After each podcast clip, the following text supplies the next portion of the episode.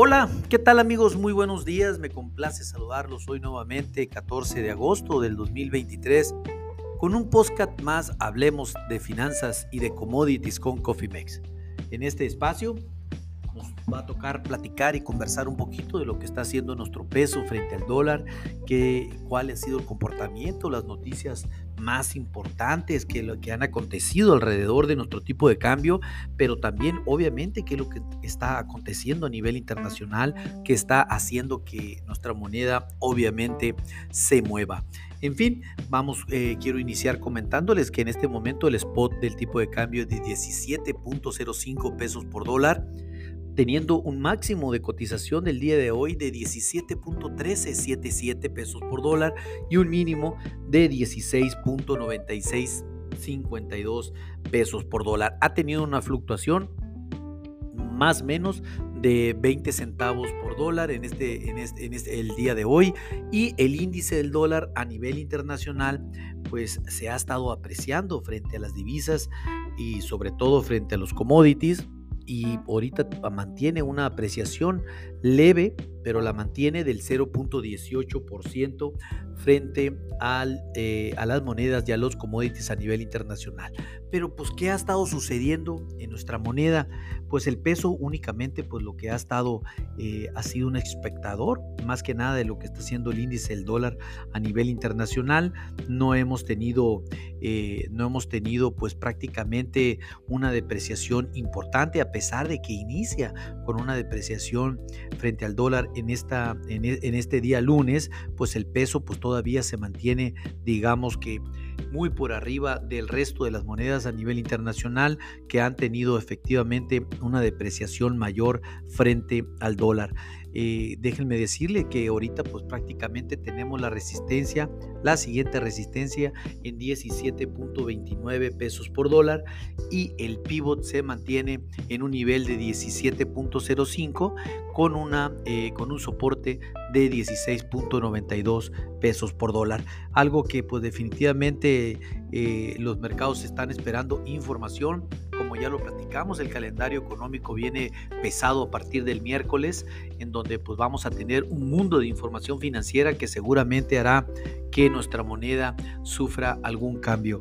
Eh, China y pues prácticamente la economía de China se ha recuperado más eh, lentamente de lo esperado, algo que pues el mercado no esperaba que fuera tan lento y las noticias pues negativas no han sumado para nada, pues obviamente todo lo que ha venido saliendo de la economía china, algo que pues acuérdense que China es el mayor importador y exportador de eh, materias primas a nivel internacional. Pues prácticamente es lo que, es lo que tenemos eh, con el peso.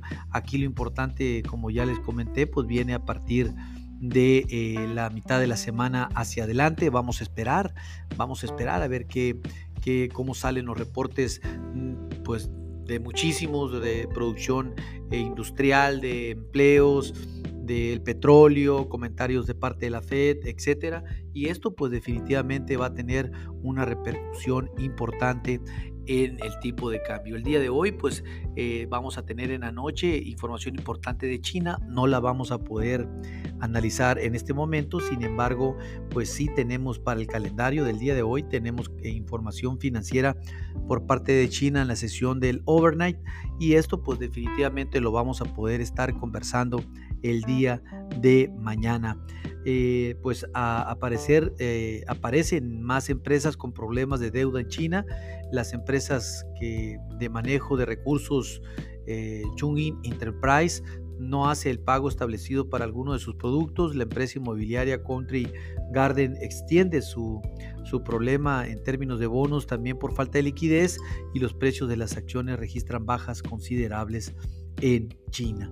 Pues ahorita prácticamente a partir de las 20 horas hora nuestras vamos a tener la producción industrial en China, el gasto de capital fijo, indicadores de producción industrial, las tasas de desempleo. Eh, vamos a tener una pequeña rueda de prensa y obviamente donde se va a platicar de los datos de los datos finos que son al final del día lo que nos interesa, pues obviamente para determinar hacia dónde está yendo la economía.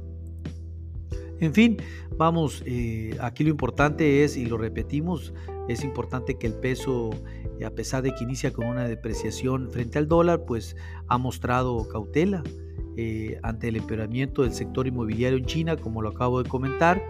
Eh, el MAC continúa su señal de venta, aunque pues parece acentuarse hacia el final de con una tendencia más positiva. El ICR se mantiene en una zona neutral, como ya lo vimos, pero pues obviamente hay que estar muy, pero muy atentos a lo que puede estar viniendo. Aquí lo importante es realizar una estrategia de cobertura.